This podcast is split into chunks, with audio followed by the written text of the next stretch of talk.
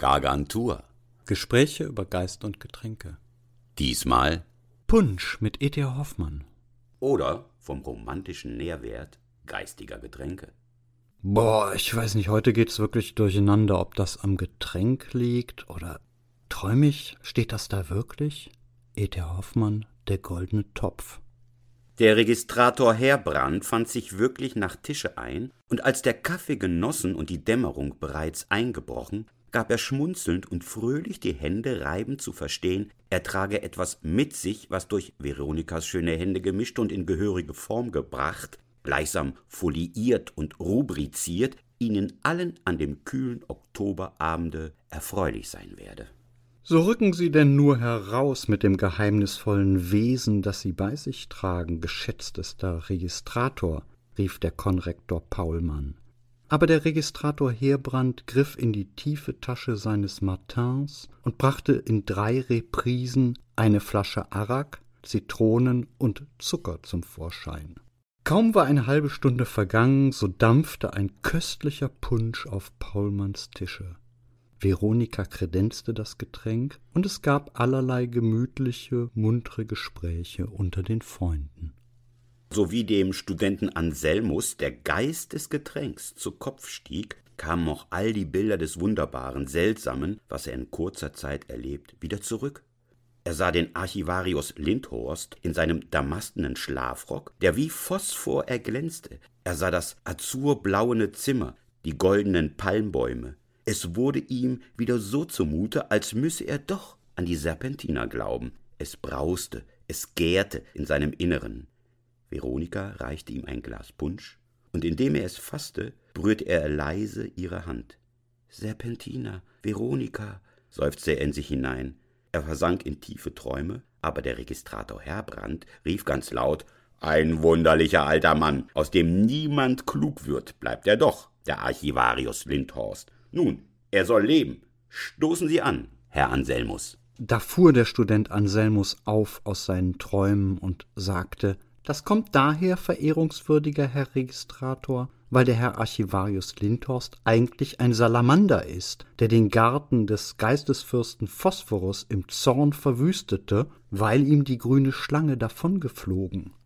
Was? fragte der Konrektor Paulmann. Ja, fuhr der Student Anselmus fort, Deshalb muss er nun königlicher Archivarius sein und hier in Dresden mit seinen drei Töchtern wirtschaften, die aber weiter nichts sind als kleine goldgrüne Stänglein, die sich in Holunderbüschen sonnen, verführerisch singen und die jungen Leute verlocken wie die Sirenen. Herr Anselmus, rief der Konrektor Paulmann, rappelt's Ihnen im Kopfe? Was um des Himmels willen schwatzen Sie für ungewaschenes Zeug? So steht es in der neunten Vigilie, den Nachtwachen, was hier die Kapitel in E.T. Hoffmanns Goldenen Topf von 1814 bilden. Und man denkt hier, dass der Genuss des Punsches wunderliche Taten vollbringt.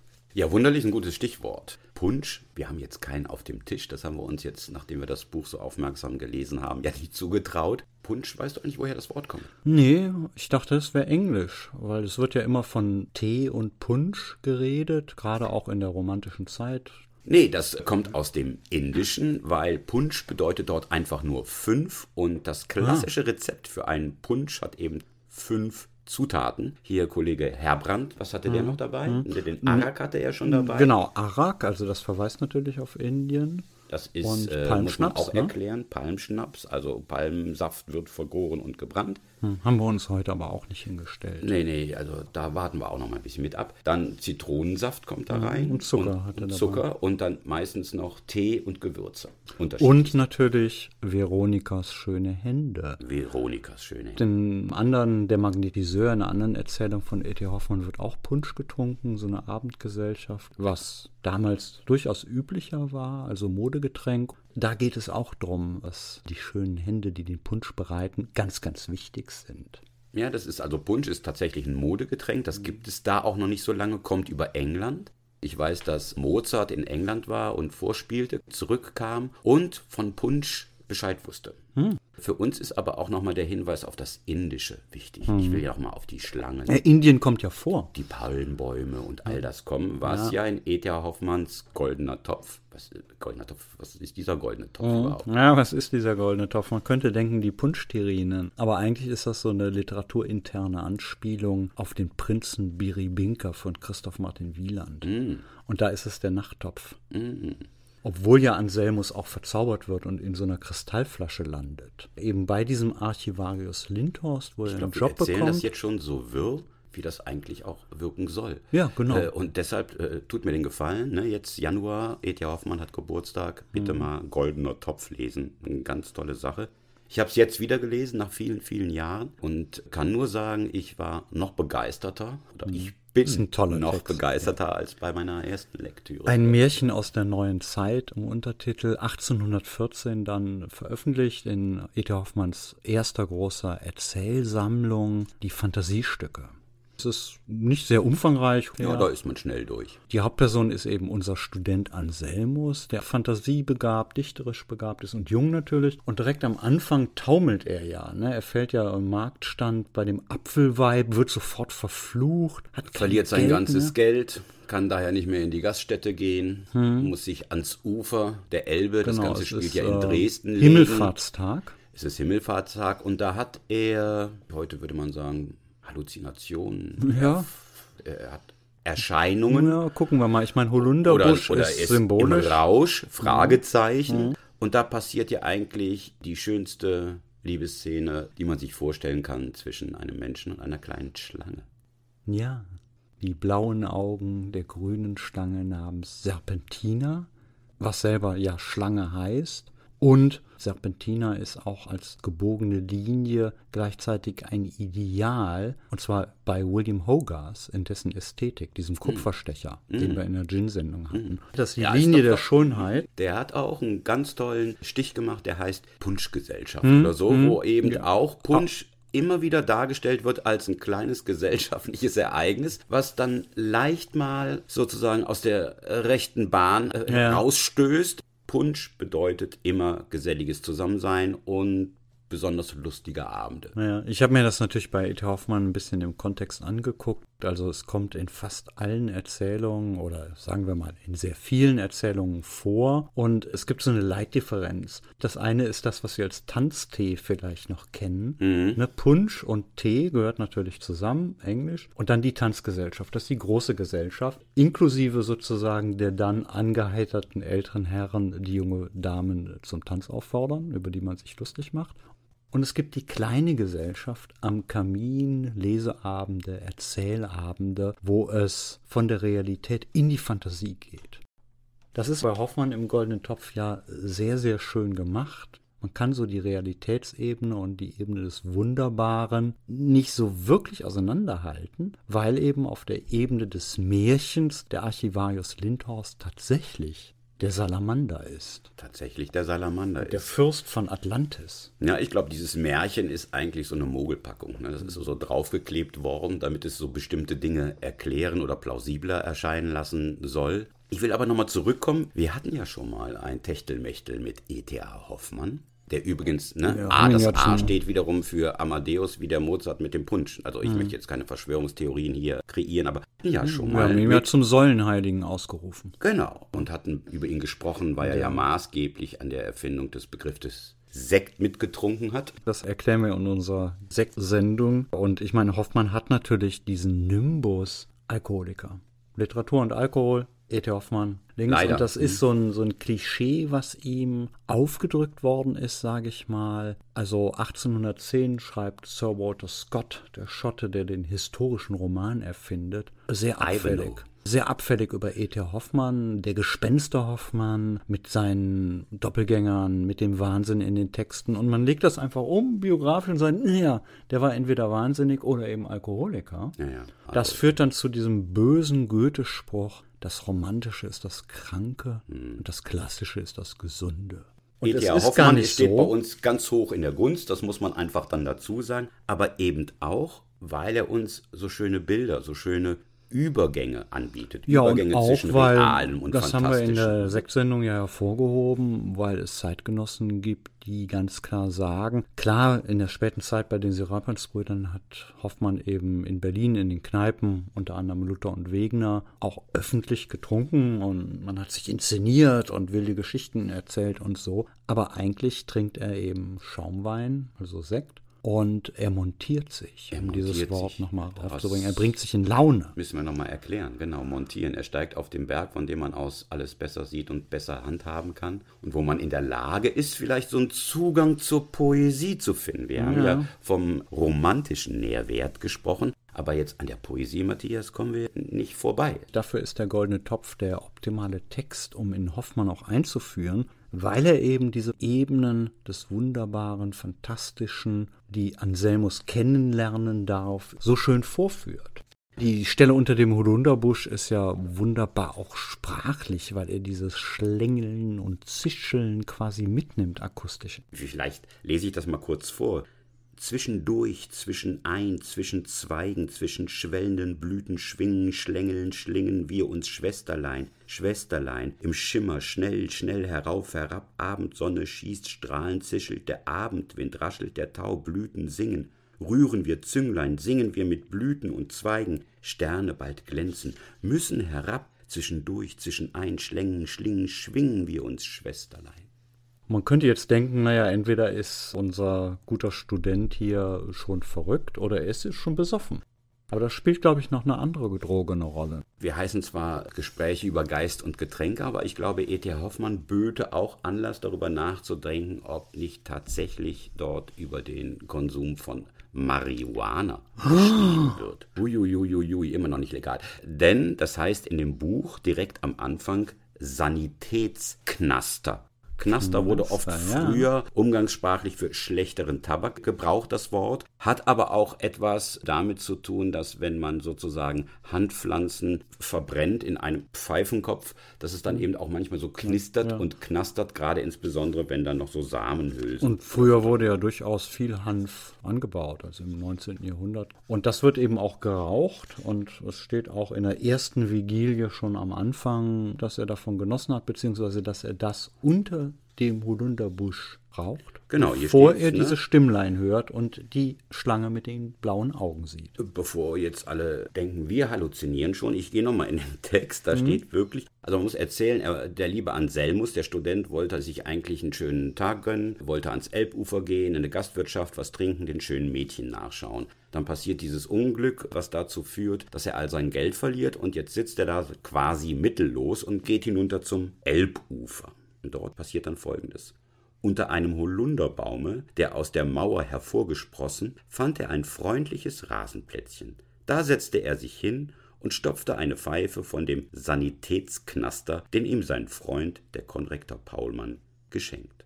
Und sofort nach dieser Stelle geht es dann eben los mit den Halluzinationen, mit den kleinen Schlängelchen. Das ist relativ eindeutig, aber es ist wie immer bei Hoffmann nur ein Erklärungsansatz.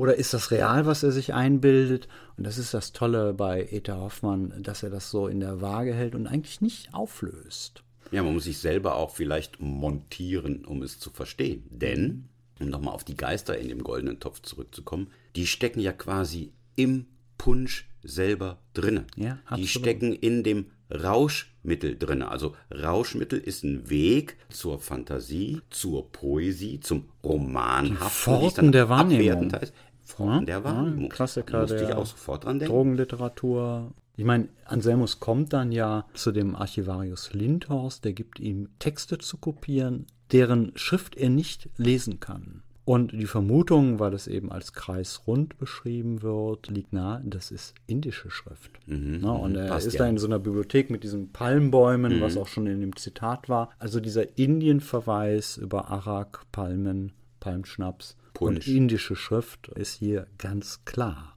Aber bietet uns der Hoffmann noch, noch mal die Chance. Also wir haben ja eben gerade schon gehört, diese Punschszene ist ja ungeheuer tumultös. Mhm. Also wenn man die mhm. jetzt noch fortlesen würde. Die löst einiges auf. Wir lesen gleich auch noch ein Stück. Da geht es richtig drunter und drüber. Das ist eine Punschszene. Mhm. Es gibt aber noch eine zweite, ganz mhm. am Ende des Buches, wo sozusagen der Autor sich outet und sagt, ich habe es aufgeschrieben, die Leute, mhm. die ich hier beschreibe, die gibt es tatsächlich so. Und denen ist das bestimmt unangenehm, dass ich das jetzt so mache. Aber glaubt mir, es ist wirklich so. Und der hat dann plötzlich nochmal Kontakt zum Archivarius Lindhorst der lädt ihn wiederum genau in diese fantastischen Zimmer ein und serviert ihm auch einen Punsch. Und bevor ja. der Punsch konsumiert wird, sagt er ihm noch, wunder dich nicht, ich verschwinde jetzt in diesem Gefäß, aus dem du den Punsch trinkst. Ja, die Szene habe ich gar nicht mehr im Kopf, ja. Ja, und dann sagt er, oh nee, ist das denn nicht schlimm? Sagt er, nee, nee, nee, nee, ich, ich passe da schon auf, dass du mich nicht verschluckst quasi. ich war ja auch in dem Punschgefäß an dem Tag, wo bei euch dieses Tohuwabohu passierte. Ja, und ich musste mich ganz schnell retten, weil innerhalb dieser Szene wird der Punschtopf dann irgendwann in die Lüfte geschmissen. Und ich musste mich ganz schnell flüchten, als das passierte. Und jetzt rat mal, wo der sich hinflüchten musste. Ja, zu der anderen Droge. Natürlich. Zu der anderen Droge. Der musste sich in den Pfeifenkopf vom Sanitätsknaster retten. Ja, das heißt also, der Archivarius Lindhorst ist nicht nur Salamander, was jetzt so esoterisch, archetypisch ein, ein Feuerwesen ist, nach Paracelsus, daran orientiert sich E.T. Hoffmann hier, sondern er steht für die Poesie selber, beziehungsweise für den Rausch, der für die Poesie steht. Mhm. Der Witz ist ja, berühmte Szene jetzt aus den Literaturwissenschaften, Friedrich A. Kittler, Aufschreibesysteme 1800, mhm. 1900. Du erinnerst dich, wir waren damals in Bochum, war mal ein Jahr bei Kittler im Oberseminar, ganz beeindruckt als junge Studenten damals. Großer Mann, der die Medientheorie in die Literaturwissenschaft in Deutschland eingeführt hat. Und in diesem Buch Aufschreibesysteme gibt es eine lange Passage über den goldenen Topf, genau, wo Kittler das eben als Hermeneutik interpretiert, also als Kunst der Interpretation, Texte zu verstehen, in ironischer Form, weil hier Anselmus eben eine Schrift kopiert, die er nicht lesen kann, und zwar so lange, bis er die Geschichte, die in dieser Schrift erzählt wird, imaginiert. Aber ich denke, wir sollten mal zu der Szene zurückkommen in der neunten Vigilie. Der Konrektor Paulmann und der Registrator Herbrand, das sind sozusagen die Philister die Bildungsbürger, die eigentlich nüchtern sind. Jetzt trinken die aber alle gemeinsam Punsch. Der Konrektor Paulmann regt sich auf, als Anselmus ihm das erzählt, dass er eben in die Schlange verliebt ist. Und dann geht das weiter. Jetzt pflichtet ihm eben der Registrator Heerbrand bei. Er hat recht, fiel der Registrator Heerbrand ein. Der Kerl, der Archivarius, ist ein verfluchter Salamander, der mit den Fingern feurige Schnippchen schlägt. Ja, du hast recht, Brüderchen Anselmus, und wer es nicht glaubt, ist mein Feind. Und damit schlug der Registrator Herbrand mit der Faust auf den Tisch, dass die Gläser klirrten. Registrator, sind Sie rasend? schrie der erboste Konrektor. Herr Studiosus, was richten Sie jetzt wieder an? Ach, sagte der Student, Sie sind auch nichts weiter als ein Vogel, ein Schuhu, der die Toupets frisiert, Herr Konrektor. Was? Ich? ein Vogel, ein Schuh, ein Friseur, schrie der Konrektor voller Zorn. Herr, Sie sind toll. Aber die Alte kommt ihm über den Hals, rief der Registrator Heerbrand. Ja, die Alte ist mächtig, fiel der Student Anselmus ein, ungeachtet, dass sie nur von niederer Herkunft, denn ihr Papa ist nichts als ein lumpichter Flederwisch und ihre Mama eine schnöde Runkelrübe, aber ihre mehreste Kraft versank sie allein feindlichen Kreaturen, giftigen Kanaillen, von denen sie umgeben. Das ist eine abscheuliche Verleumdung, rief Veronika mit zornglühenden Augen. Die alte Liese ist eine weise Frau und der schwarze Kater keine feindliche Kreatur, sondern ein gebildeter junger Mann von feinen Sitten und ihr Cousin. Kann der Salamander fressen, ohne sich den Bart zu versenken und elendlich draufzugehen? sagte der Registrator Herbrand. Nein, nein, schrie der Student Anselmus, nun und nimmermehr wird er das können, und die grüne Schlange liebt mich, denn ich bin ein kindliches Gemüt und habe in Serpentinas Augen geschaut. Die wird der Kater auskratzen, rief Veronika. Salamander, Salamander, bezwingen Sie alle, alle, brüllte der Konrektor Paulmann in höchster Wut. Aber bin ich denn in einem Tollhause? Bin ich selbst toll? Was schwatze ich denn für wahnwitziges Zeug? Ja, ich bin auch toll, auch toll. Damit sprang der Konrektor Paulmann auf, riss sich die Perücke vom Kopf und schleuderte sie gegen die Stubendecke, dass die gequetschten Locken ächzten, Da ergriffen der Student Anselmus und der Registrator Herbrand die Punschterrine, die Gläser und warfen sie jubelnd und jauchzend an die Stubendecke, dass die Scherben klirrend und klingend umhersprangen. Vivat Salamander, Periat, Periat, die Alte, zerbrecht den Metallspiegel, hackt dem Kater die Augen aus, Vöglein, Vöglein aus den Lüften, ehoi, ehoi, evoe, Salamander. So schrien und brüllten die drei Besessenen durcheinander.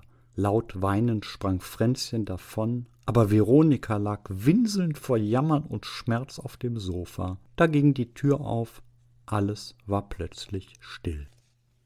Ja, jetzt äh, wisst ihr, warum wir keinen Punsch getrunken haben. Das Boah. sollte uns jetzt heute nicht passieren. Also es geht da ordentlich zur Sache. Es geht auch genauso weiter. Mhm. Ich finde ja toll, ne? nächsten Tag kommt er zur Arbeit zum Archivarius Lindhorst und der sagt ihm dann, nö, ich war ja da in dem Punsch, wo man jetzt als Leserin wirklich nicht weiß, ist das jetzt Märchen? Ist das Realität? Oder haben wir diese psychologische Erklärung, dass es alles nur entweder Rausch oder eben Wahnwitz? toll sein. Ja, also ich würde es mal ganz einfach erklären. So fantastisch sich das anhört, was Sie da gerade erzählen, so wahr ist es in dieser hm. Geschichte. All das, was die da jetzt fantasieren Fiktionalität. Das erfüllt sich. Also wie es sich erfüllt, hm. ist dann noch zu sehen. Das verraten wir jetzt nicht. Aber es passiert tatsächlich. Hm. Ich meine, es kommt ja später dieses Romantik-Klischee dann raus, also Fantasie an die Macht. 68er, was man dann sehr gedisst hat. Also, mhm. Wie war das? Helmut Schmidt, wer Visionen hat, soll zum Arzt gehen. Mhm. Dann die Anti-Haltung. Aber E.T. Hoffmann meint das hier natürlich tatsächlich ernst. Es ist eine andere Welt möglich und wir müssen sie oder wir müssen von ihr träumen können, damit sie vielleicht real wird. Das ist dieser romantische Gedanke. Mhm. Der Punsch ist hier so in der Schwellenstellung. Es ist eben, wie wir eben schon gesagt haben, die Pforte zur Erweiterung der Wahrnehmung, um das Wunderbare, wie wir hier sehen, auch für den Philister, für den Bildungsbürger oder Spießbürger, böse gesagt, ahnen zu lassen. Ja, ich habe ja immer noch so eine kleine Bringschuld jetzt zu, einzulösen. Ich habe den wieder rausgesucht, mhm. was eigentlich für alkoholische Getränke im goldenen Topf eine Rolle spielt. Neben dem Punsch ist aber noch viel die Rede von Brandwein, von Bier, Doppelbier, das ist also starkes mhm. Bier, von Rum, Magenlikör und Dresden? tatsächlich von Rheinwein. Hm, ja, klar. Da kommen wir nochmal darauf zu sprechen. Es gibt nur einen einzigen Zeitzeugen, der Goethe mal so richtig sturzbetrunken erlebt hat. Hm. Und Goethe, großer Weintrinker, da müssen wir auch noch mal was drüber machen. Ja, aber in diesem Fall hat Goethe natürlich was getrunken. Wenn er so stracke war, so fett. Ähm, ja, ich nehme jetzt mal einen Punsch dann, ne? Genau, Punsch. Also, lass die Finger von Punsch, ganz gefährliches ja. Zeug anscheinend. Äh, man kriegt romantische Ideen, andere halten einen für toll. Aber, mhm. wenn es gut läuft, findet man die Schlange fürs Leben. Mhm. Das Punschrezept gibt er ja gar nicht so richtig an. Das ist ja so immer, das, so, das ärgert mich ja dann immer. Geheim, er ne? sagt jetzt nicht, na, er beschreibt jetzt einfach nur mal die Zutaten, das war es dann aber auch. Und wie der jetzt zubereitet wird, worauf man achten muss, das ist dann alles dann außen vor. Aber nochmal, für mich ist dieser Punsch einfach ein Bild dafür, dass es heißt, montieren, jemandem auf die Sprünge helfen, andere Dinge zu verstehen oder sich zumindest vorstellen zu können, als sie dir jetzt in der platten Realität jeden Tag aufs Brot geschmiert werden.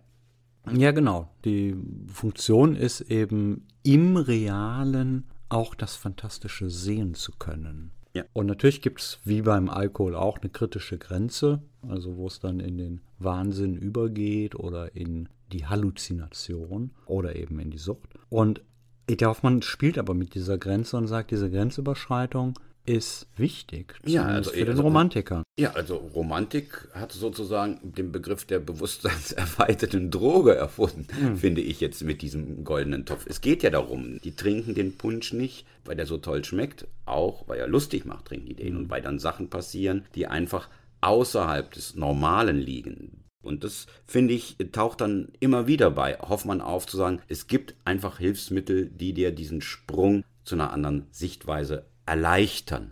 Später wird das ja in den Serapionsbrüdern in das berühmte serapiontische Prinzip gegossen. Und da geht es im Wesentlichen darum, dass man das, was ja man jetzt als Schriftstellerin sozusagen imaginiert, soll man so genau imaginieren, als ob es real wäre. Erst dann kann man das rüberbringen.